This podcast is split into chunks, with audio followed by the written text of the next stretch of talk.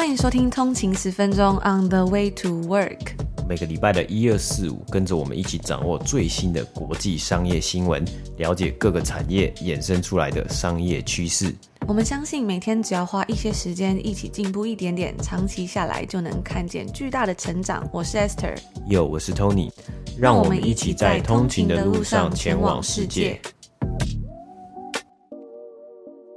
大家早安，今天是三月十六号，星期三，欢迎回来通勤十分钟。大家早安。那今天呢，又算是一个这个礼拜的一个特别节目。那在最近呢，跟大家分享到，我看了一个我还蛮喜欢的一个电影，就是迪士尼皮克斯的《Turning Red 青春养成记》。那今天呢，就来跟大家分享一些跟迪士尼有关，还有跟这一部片有关的一些心得啊，还有一些消息。那其实迪士尼可以说是拥有世界上最一流的，其他公司甚至都没有办法去比拟的 IP 阵容嘛，像是有《星际大战》啊、皮克斯、Marvel，还有迪士尼的一些经典动画，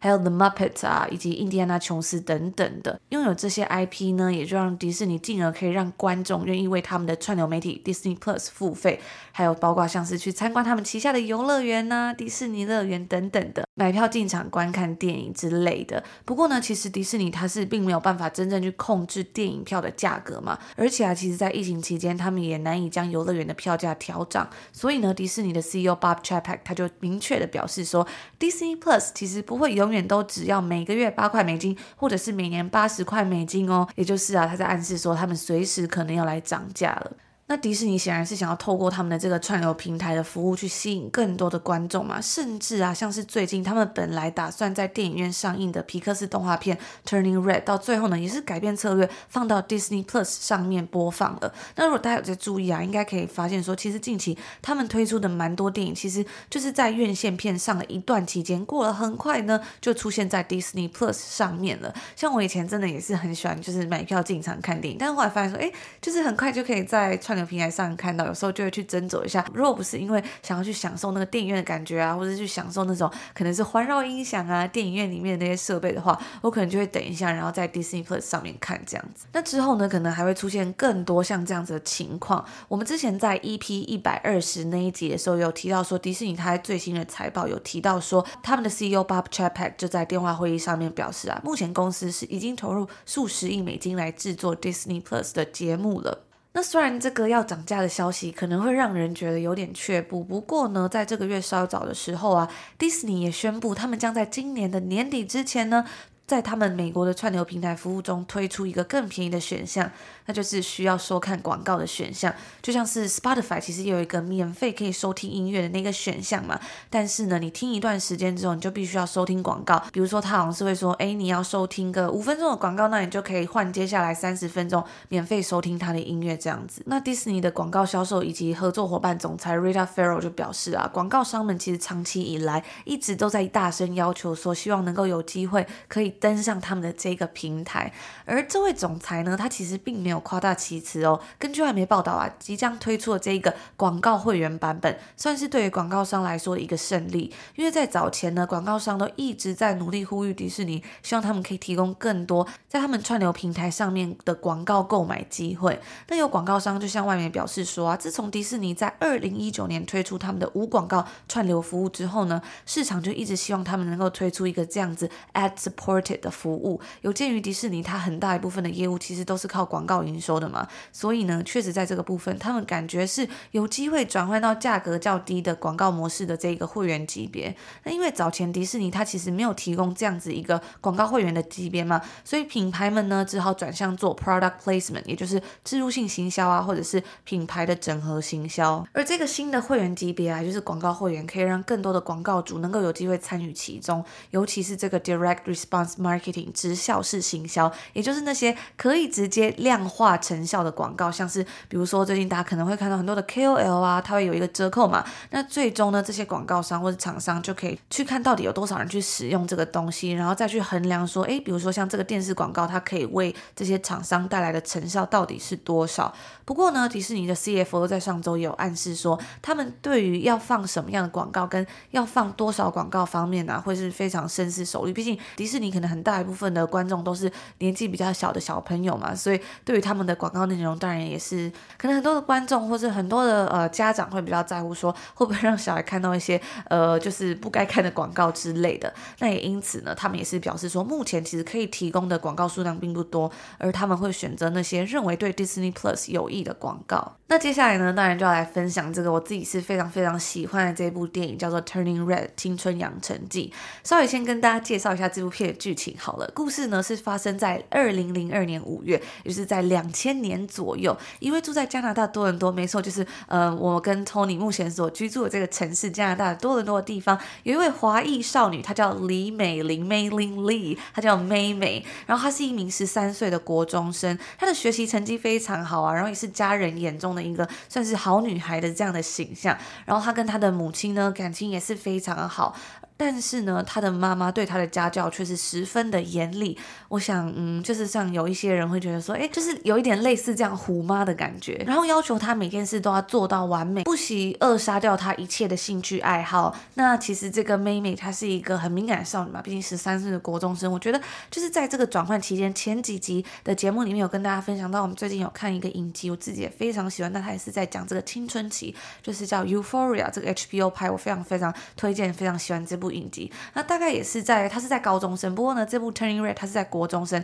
就是也是算在这个青春期转换的一个阶段。那身为一个这样子敏感的少女，在这样子力求完美的家庭之下，她一直努力做到让妈妈满意，然后为了让家人满意而压抑自己。但是呢，她后来就发现说，不管她再怎么努力，都仍然得不到妈妈的信任。而后来啊，故事的发展到最后会发现说，诶，其实她的妈妈跟她一样，曾经一样是一个想要做自己的小。女孩，可惜呢，在她的成长过程，她没有得到认可跟支持。那皮克斯用这样子最温暖的方式去告诉观众说，哪怕我们与众不同，依然要勇敢的去做自己，然后拿出勇气跟自己和解。这个世界呢，依旧会接纳你，还有爱你。那 Disney Plus 上面呢，其实还有它关于整个 Turning Red 它的制作过程啊，还有团队的创作发想的深度采访，我觉得也是非常非常值得一看。电影里面呢，其实很多的桥段啊，都是这位导演他自己的童年，其中呢有很多段。剧情我觉得都十分的动容，而且会觉得很 resonate，会觉得很有共鸣。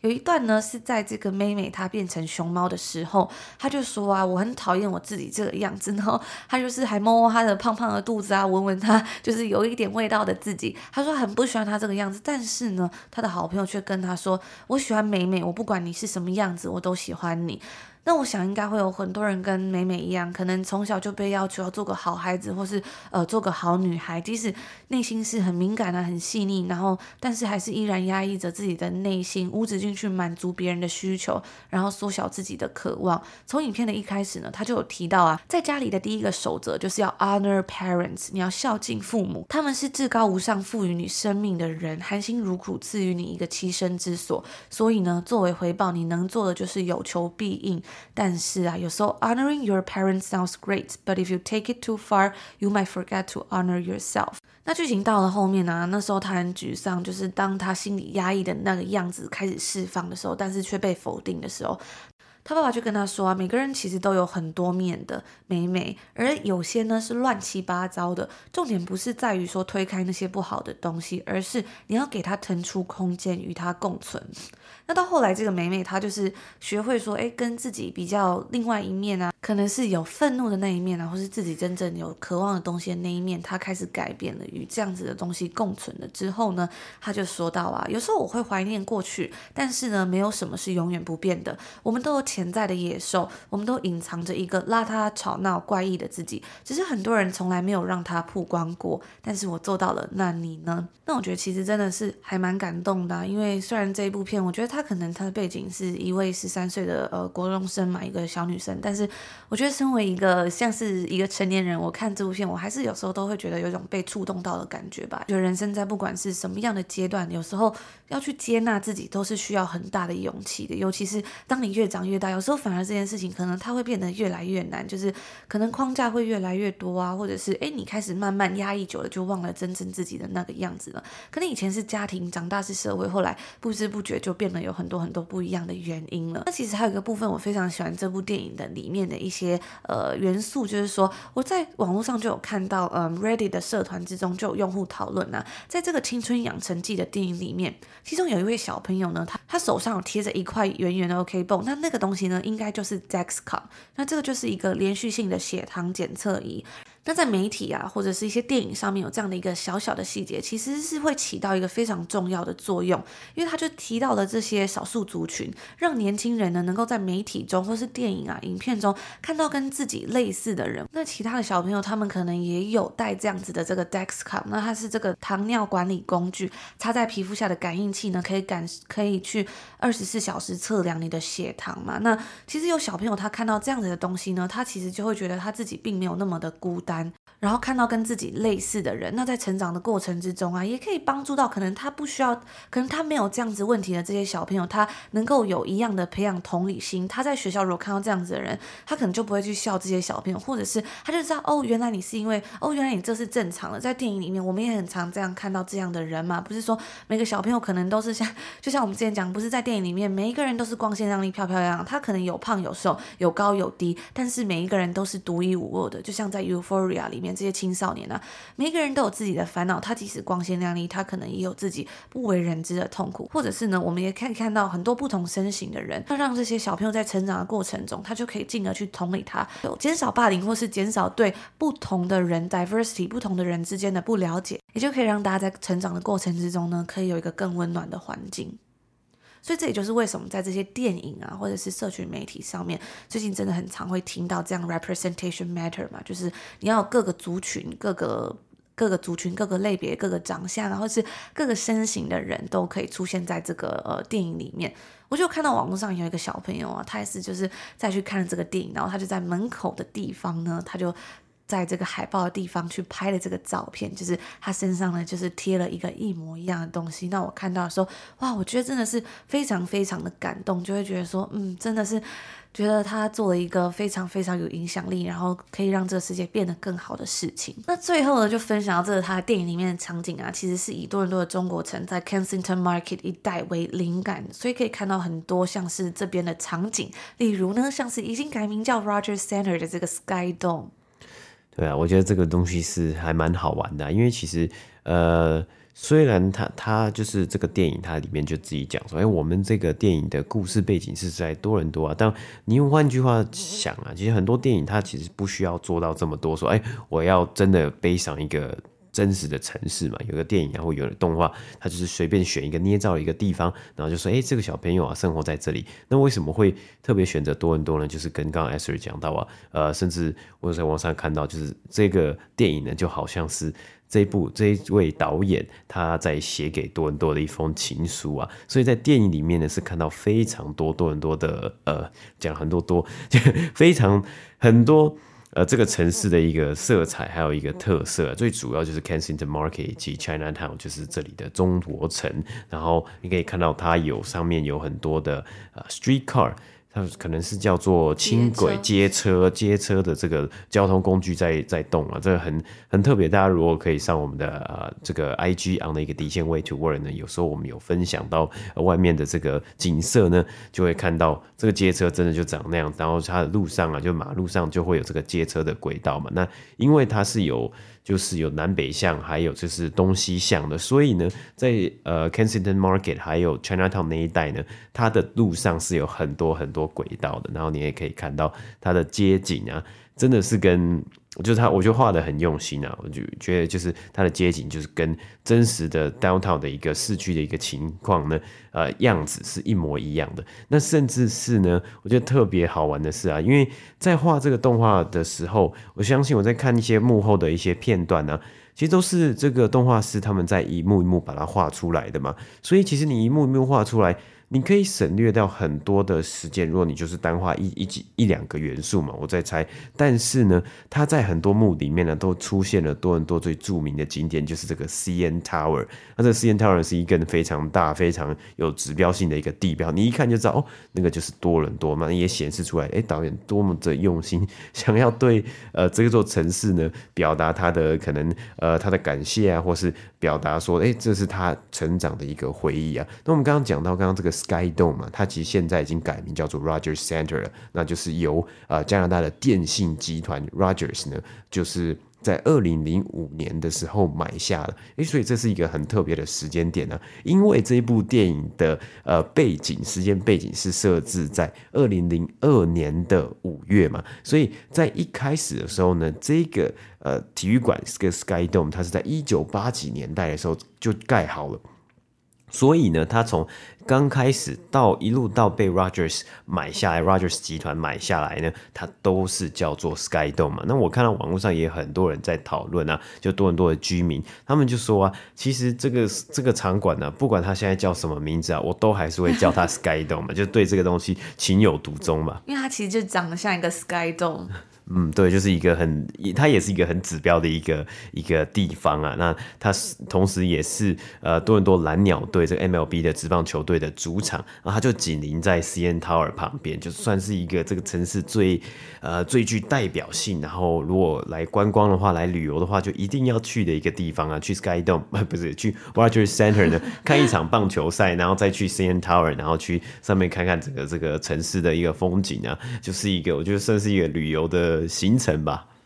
嗯，那其实这部片这个编剧跟指导的这位 Domi She 呢，她就是在加拿大的北约克长大的，她也是皮克斯的第一位华裔女导演。那如果大家其实有看过这个《超人特工队》第二集的话呢，前面呢，她有一段非常令人印象深刻的短片，就是个爆包子的故事。其实这个也是他创作的。那那个故事，我记得那时候我也有去看这个《超人特工队二》，然后啊，我觉得那个故事也是写的非常好。他就是既有一个被赋予生命的可爱包子嘛，然后去描写一位亚洲母亲与儿子之间矛盾的情感。所以我觉得这个 Domi Shi 这位呃导演啊，还有这个编剧，我觉得他非常会描述这些就是亚洲人在亲子之间关系之间的矛盾，就是非常 ambivalence，非常矛盾有爱，可是呢有时候又会让人有一些矛盾的情感啦。那后来呢，在二零一九年的时候啊，这部片也获得了奥斯卡的最佳动画短片。迪士尼啊，也把这部《Turning Red》就是形容成是写给多伦多跟加拿大的一封情书。那我觉得我自己是非常喜欢这部电影的。如果大家有机会的话呢，也可以去看一下。